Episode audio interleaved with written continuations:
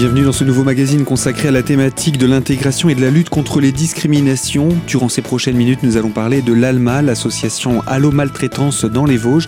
Et nous sommes pour cela en compagnie de Marie-Odile Ruher. Bonjour. Bonjour.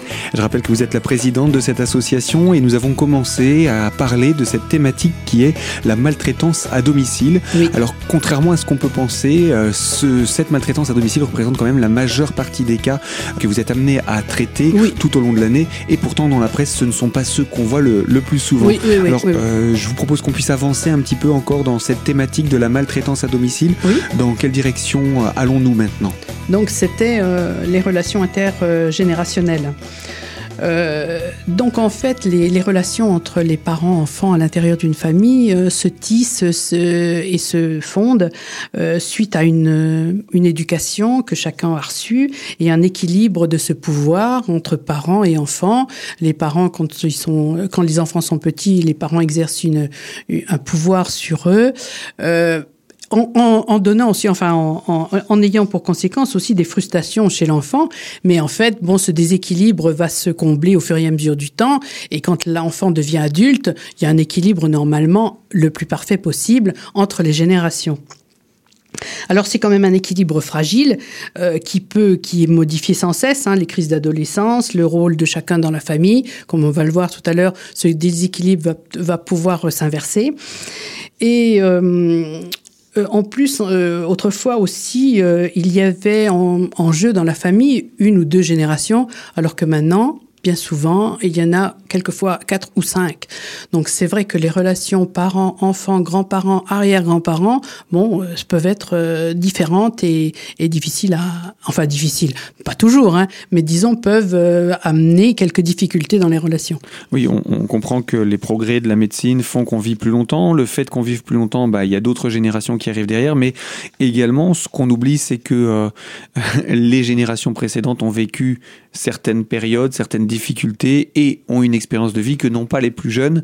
Et euh, les plus jeunes ne s'entendent pas non plus se voir supprimer ce droit de les découvrir. Tout à fait, tout à fait. Donc ça, c'est le conflit des générations et qu'on on tente, euh, ben voilà, au fur et à mesure de la vie et des relations, de, de combler, enfin, d'assainir. Euh, alors, il est vrai que donc le vieillissement ou le veuvage, bon, ben, vont être vont être des éléments qui vont faire que ce que cet équilibre ben, va devenir un peu plus pré- et on pourrait aboutir à un déséquilibre. Pourquoi? Euh, Parce que par exemple, il arrive souvent en famille donc que euh, la personne qui a besoin d'aide par euh, maladie ou par vieillesse, eh bien, cette aide va se faire par un seul enfant de façon quelquefois informelle, sans que euh, sans qu'il y ait eu une décision collégiale de la famille qui dise oh bah oui toi c'est bien tu vas t'en occuper on est tous d'accord et, et quelquefois donc l'aidant il va prendre euh, il va prendre ce rôle euh, sans trop en avoir parlé aux autres et en fait euh, il, il va avoir un rôle euh, unique un rôle euh, comment dire euh, il va avoir ce, ce- un- une Une autorité, une part. autorité Mhm. tout seul Hmm. Hein, ça va reposer uniquement sur lui De manière volontaire. de manière Parfois. volontaire. Oui, oui. Mhm. Pourquoi euh, Quelquefois, d'ailleurs, il voudra pas partager sa, sa place. Quelquefois, pour redorer, je dirais, son blason aux yeux de- du parent qui a besoin d'aide, parce qu'autrefois, ça n'a pas été le cas.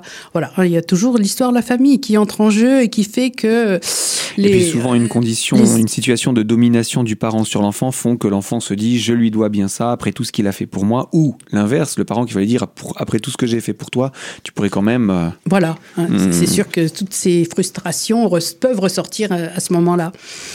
Euh, donc une place euh, peu partageable de l'aidant. Alors ça, c'est- vraiment, on, pourra en reparler après dans les dans dans les réflexions, c'est que euh, il faut faire être vigilant vis-à-vis de cette place, ne pas la, donner exclusivement à une personne.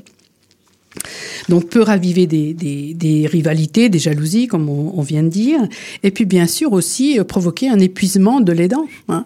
C'est évident que là, euh, il peut euh, l'exclusivité de, il lui faut de la disponibilité, il lui faut sans cesse composer avec la personne aidée parce que elle va avoir des exigences normales ou pas normales, hein, à lui à faire le, tri. Donc il peut arriver à un épuisement. Et puis j'imagine aussi ça doit créer au bout d'un moment des, des frustrations euh, entre les fratries. Si c'est un enfant qui s'occupe d'un parent et que les autres frères ou sœurs et ou d'ailleurs sœurs euh, ne n'ont plus euh, autant la possibilité de voir le parent ou au contraire de se dire oui mais nous on, on, le voit plus aussi souvent. Il peut il peut aussi se créer une forme de jalousie dans les fratries. Absolument. Ce, cette exclusivité peut aboutir donc à une relation aussi exclusive avec son parent, excluant les autres Hein, de, de, de, de, l'entourage du parent aidé, effectivement, qui peuvent euh, déboucher sur des euh, de relations difficiles avec les, les autres frères et sœurs et les autres parents. Euh, ça, c'est sûr. Et, et donc, même plus la personne âgée va être vulnérable, plus demander de l'aide, donc plus ce, pouvoir va s'exercer exclusif et, et, et, peut même arriver à, à ce que la personne âgée soit placée sous la domination complète, la tutelle complète de l'aidant. Hein, qui lui qui lui permettent plus de réfléchir, qui lui permettent plus d'avoir un choix et infantilisé, qui lui permettent plus de, rencontrer ses autres ses autres enfants, etc. Et, et, souvent pour des raisons qui, au moment où elles sont exprimées, peuvent paraître logiques. Excuse-moi, j'ai pas le temps de m'occuper de ça. On, on, oublie. Oui. Eh bien, Marie-Odile Ruher, vous restez avec nous. On va se retrouver toujours autour de cette thématique sur nos ondes pour la deuxième partie de ce magazine. À tout de suite.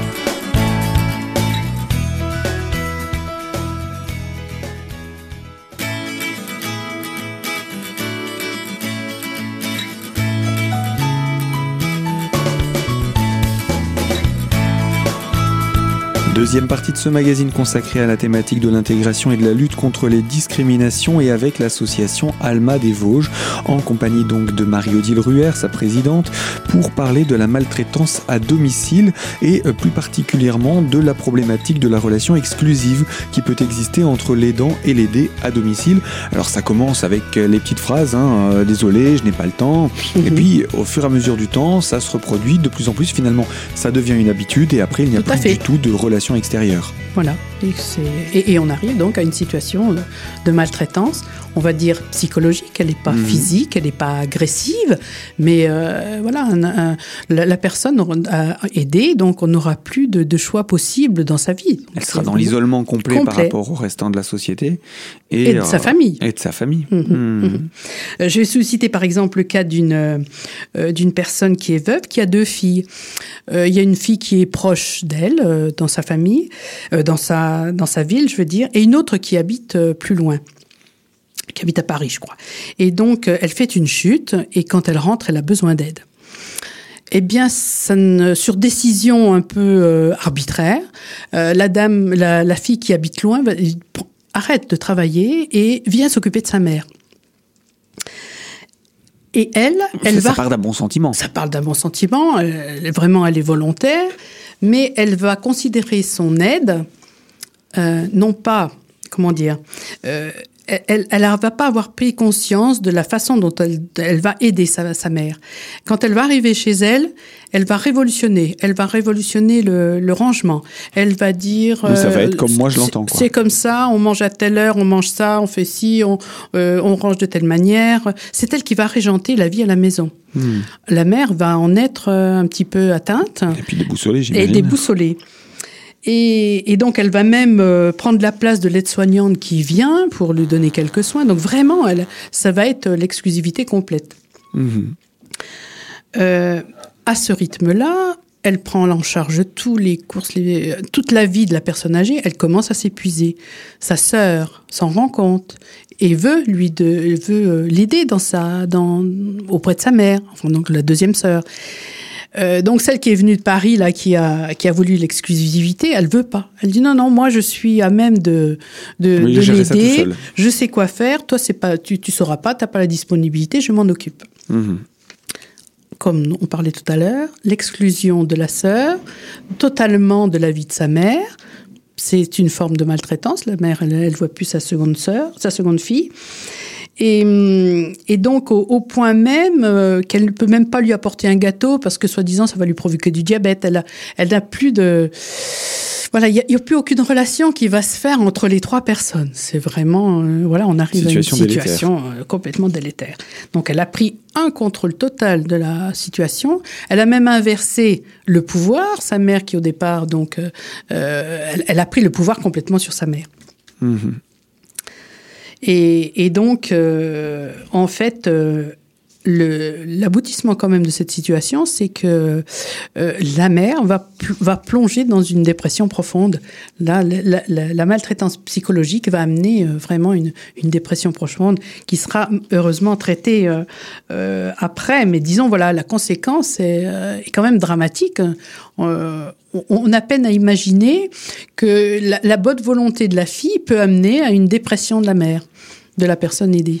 On, a du mal à l'imaginer au départ, mais quand on voit les étapes, c'est ce que je disais euh, dans, un petit peu plus tôt, on, exprimait ce côté où il peut y avoir une progression aussi dans cette maltraitance qui vient s'installer et qui fait que euh, au bout d'un moment, oui, on est véritablement dans une situation de maltraitance, alors qu'au départ, on était dans une situation d'aide. C'est le problème est qu'il faut quand même bien envisager quand on a euh, la volonté de vouloir aider un parent euh, dans, le besoin, c'est de la nature, de, bien prendre conscience de la nature qu'on va donner à cette aide-là. Si c'est nous qui allons déterminer l'aide, ou si c'est la, personne aidée de, à déterminer elle quelle aide elle a besoin. Et à partir de là, de définir si oui ou non on est capable de lui apporter cette aide. Mm-hmm. Et, j'en reviens un petit peu aux situations, euh, on parle beaucoup de bien-traitance dans les établissements le, la base de la bientraitance, c'est de se renouveler sans cesse, de se poser la question de savoir si l'aide que j'apporte à la personne qui en a besoin est bien celle qu'elle a demandée. Et, c'est là donc aussi à domicile, on peut le transposer facilement. Euh, l'aidant, il doit quand même se poser la question de savoir si effectivement c'est la bonne aide qu'il apporte. C'est pas évident. C'est pas évident parce que c'est en famille, parce que souvent c'est en vase clos, parce que personne ne peut entrer et, donner à l'aidant euh, le petit déclic qui lui permette de, dire hop stop, je suis non, je suis pas dans la bonne voie. Effectivement, se poser cette question, c'est déjà un bon moyen d'éviter de glisser dans une situation de maltraitance. Mario Dilruer, vous restez avec nous. On va retrouver dans quelques instants pour la troisième partie de ce magazine autour de la maltraitance à domicile. Donc à tout de suite sur cette antenne.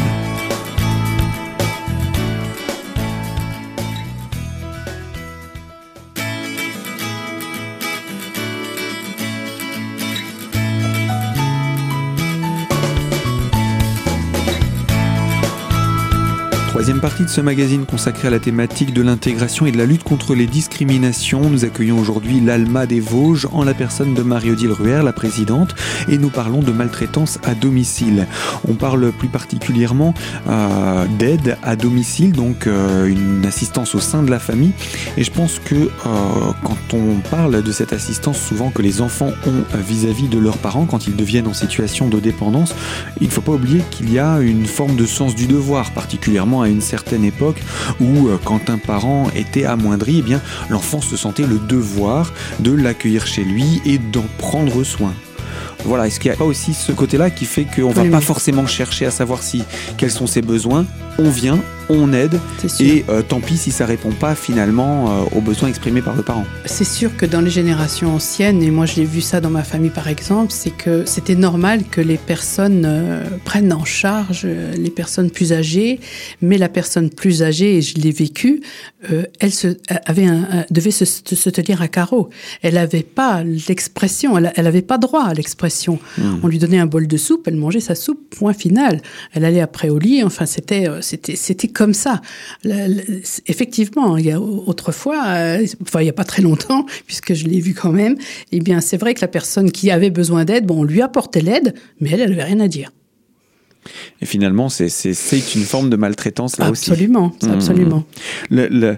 là où l'aide à domicile est une aide, c'est ce que vous exprimiez, c'est quand on répond aux besoins exprimés par la personne aidée. Voilà et pas quand on apporte ce qu'on pense être bon pour la personne aidée. Exactement. Hmm. Donc ça, ça nous donne quand même des pistes de, de réflexion et de, de, de, de, travail autour de, cette thématique qui n'est pas simple. Euh, la maltraitance à domicile, il y a tellement de subtilités, comme on le disait, il y a tout tellement d'émotions, de sentiments qui sont mélangés que c'est parfois difficile de faire la part des choses. Et vous le disiez, hein, parfois il faut un clash ou une situation d'hospitalisation pour se rendre compte que en fait ça ne va pas. C'est ça. La situation peut durer très longtemps avant qu'effectivement quelqu'un aidant aider très rarement une personne extérieure se rende compte qu'il y a un problème. Hmm. Et qui peut ouvrir les yeux. L'aider et l'aidant peut à ce moment-là ouvrir les yeux et dire Ah oui, stop, effectivement, là, je suis pas dans la bonne voie. Mais il ne peut pas forcément s'en rendre compte tant qu'il n'y a pas cette tierce personne qui vient euh, signaler qu'il y a un problème. Exactement. Hmm, hmm, Donc pour, pour, une personne qui est en souffrance euh, ou euh, une personne qui se demande si elle n'est pas en train de, de mal gérer les choses, quelles sont les, les, les clés, les pistes de réflexion? Alors, je dirais, euh, par exemple, pour le, cas de déterminer quel aidant euh, va s'occuper de la personne qui en a besoin, c'est déjà une décision collégiale, ce qui permet déjà aussi d'éliminer le problème des frustrations entre les uns et les autres euh, que, que peut faire les relations entre les uns et les autres.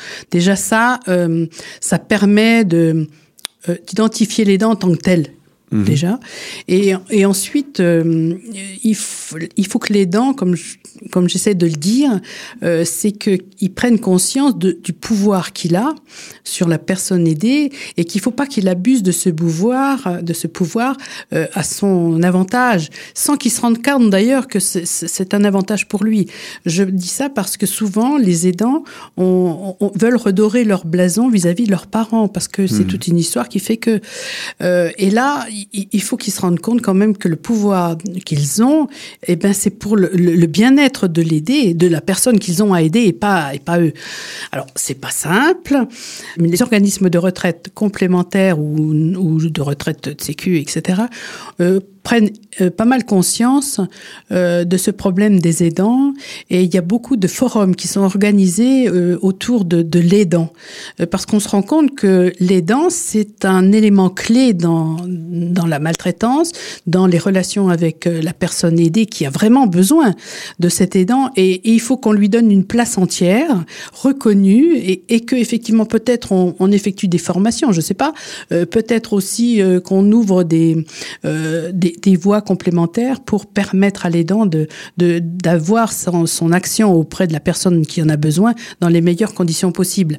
Euh, il y a des forums qui s'organisent. Il y a aussi, euh, par exemple, je pense à, à, des pièces de théâtre qui se font également, euh, qui, qui exposent de façon humoristique les relations qu'il y a entre l'aidant et l'aidé, très souvent en famille.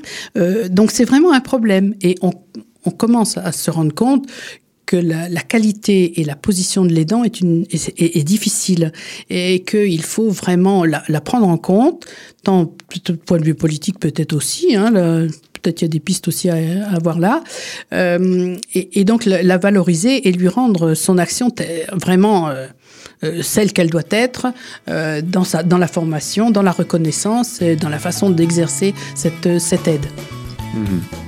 Donc, euh, est-ce qu'on peut dire que sur la partie euh, relations intergénérationnelles, on en, a, on en est arrivé à la conclusion Alors, Marie-Odile Ruher, je vous propose que nous concluions ici ce magazine et que nous abordions une autre thématique, toujours autour de la maltraitance à domicile, dans une prochaine émission avec vous. Je vous dis à très bientôt et à vous qui nous écoutez de l'autre côté de la fréquence, je vous rappelle, ce magazine est disponible en podcast sur notre site internet radiocristal.org.